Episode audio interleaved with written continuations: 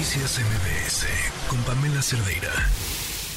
Ya platicamos con Citlali Hernández sobre estos acuerdos que llegaron en el Consejo Nacional de Morena para arrancar con su proceso para elegir a quién será, en términos legales, defensor del voto de la Cuarta Transformación, en términos prácticos, pues su precandidato para la presidencial en el 2024.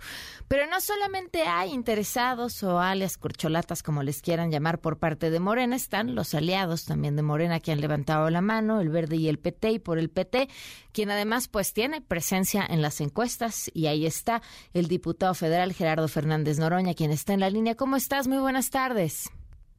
¿Qué tal, Pamela? ¿Cómo estás? Buenas tardes, buenas tardes a tu auditorio. Bueno, me imagino no fuiste ajeno a todos los acuerdos que se llegaron ayer, que de cierta forma eh, pues te involucran a ti también, puesto que disponen que sean cuatro precandidatos por parte de Morena, bueno, no sé cómo llamarlos, interesados y uno por cada uno de los partidos aliados. ¿Cómo lo ves?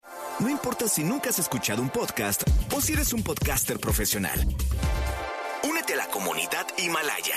Radio en vivo. Radio en vivo. Contenidos originales y experiencias diseñadas solo para ti. Solo para ti. Himalaya. Descarga gratis la app. Sí, este, bueno, no, no, no fui parte porque nos invitaron eh, a estar ahí, eh, a Manuel Velasco del Verde y a un servidor. Somos las propuestas de cada uno de los partidos aliados además de los cuatro nombres ya conocidos de compañeros y compañera de Morena, eh, pero no, no tuvimos mayor participación. Eh, Mario Delgado me había dicho, yo desayuné con él en la semana, y me había comentado que íbamos a tener intervención los seis, los cinco compañeros y compañera, y no fue así. No hubo mayor debate, se dio a conocer eh, la ruta planteada por el compañero presidente, se aprobó por aclamación, y asunto terminado. Entonces, eh, si nosotros queremos participar, pues son con las reglas que mis compañeros y compañeras de Morena han determinado. Yo ya había anunciado que con esas reglas participaré. Ese, sí, coordinador nacional se llama el término, pero efectivamente en su momento será quien abandere a nuestro movimiento en la candidatura presidencial de 2024 y será seguramente quien tenga la presidencia, sin ninguna arrogancia lo planteo, nuestro movimiento tiene un nivel de fortaleza y un respaldo popular muy sólido que veo muy difícil que la oposición pueda disputarnos con seriedad esta, esta responsabilidad y, por eso cobra todavía más relevancia el proceso interno. Yo he ido a contracorriente, la verdad es que, como decía mi abuela, me habían malmodeado, me andaban subestimando y me he ido abriendo camino, abrazo partido eh, la mayoría de encuestas que me incluyen, que ya son pocas las que no me incluyen, me reconocen un consolidado tercer lugar. Yo creo que estoy mejor, pero no voy a especular. Yo voy a participar, voy a respetar el resultado. Francamente, creo que les voy a ganar. Nadie que entrevistes te va a decir que va a perder, pero yo creo que están subestimando a la gente, que abajo hay un sentimiento de que lo que yo represento es lo que se requiere en este momento, ir a la izquierda, no solo continuar con eh, la cuarta transformación, con las bases muy sólidas que el compañero presidente ha planteado, sino profundizar este proceso de transformación. Y ahí eh, quien tiene el perfil más de izquierda y más en ese sentido, pues soy un servidor y creo que, que va a ser la gran sorpresa mi participación en el sentido positivo. Eh, yo, yo veo bien las cosas, estoy muy contento porque había, ha sido muy difícil para mí llegar a este momento. pero, pero te sientes con piso parejo para, para, te sientes con piso parejo para competir?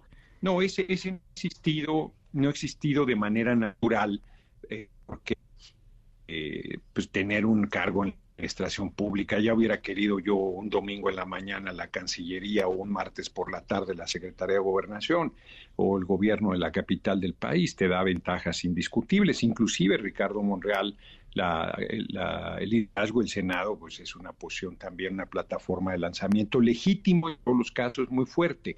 Lo que yo he cuestionado prácticas que no debería darse en nuestro movimiento de que le andan adivinando el pensamiento al compañero presidente, ya han favorecido alguna de las aspiraciones. Pero yo no me duelo, ni me quejo, ni pido piso parejo. Mira, ahora que planteó que tenemos que renunciar, los que sus cargos son renunciables y pedir licencia en el caso de los representantes populares porque nuestro cargo es irrenunciable, según para que haya piso parejo, pues pone más disparejas las cosas todavía porque yo vivo de mi ingreso como diputado y el quedarme sin él me pone en una dificultad adicional, pero yo ya pedí licencia mañana en el seno de la comisión permanente, eh, seguramente la aprobarán y el viernes me estaré registrando a las 5 de la tarde. Entonces yo no, veo piso parejo ni lo quiero. Me parece lamentable, creo que debe corregirse, aunque ya fue un acuerdo por aclamación del Consejo Nacional de Morena, que no haya debates, por ejemplo. Esa es una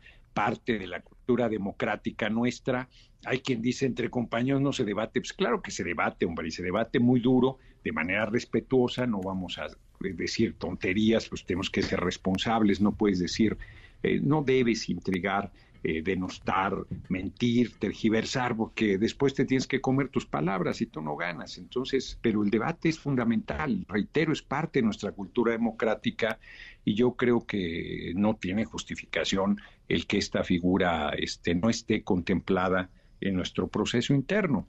Eh, además, pues hasta le sirve de práctica a quien vaya a ganar la candidatura en su momento, porque este, pues debates va a haber con la oposición y van a ser muy duros. Entonces, más vale que vayamos fogándonos en ello. Yo tengo un poco experiencia en, la materia, pero aún así debería haber este debate. Yo, yo creo que es una de las eh, eh, de los errores. cosas que faltan, sí, de las carencias, digamos, de la convocatoria este, pero en términos generales, bueno, y el tema de, de a qué medios, eh, la mayoría de medios, por no decir que todos son hostiles a nuestro movimiento, entonces eh, decir que a los que sean hostiles no, no vayamos, pues entonces no iríamos a ninguno. Yo creo que debe quedar abierto, que debe ser criterio de cada quien, pues qué entrevistas acepta y qué entrevistas no acepta.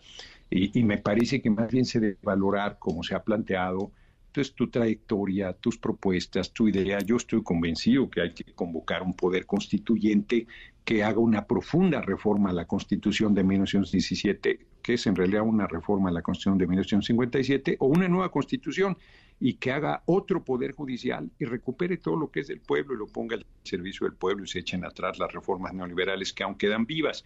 Por ponerte un ejemplo, Creo que debe la gente comer tres veces al día, lograr este objetivo, hacer un ambicioso programa de vivienda, de apoyo al campo en materia de infraestructura hidráulica, para ser autosuficientes en materia alimentaria, por citarte algunos ejemplos de lo que yo estoy pensando, y creo que eso debería ponerse, pues claro que en un debate, porque yo te lo digo y lo repito y tal. Claro, pero, no puedes contrapuntear.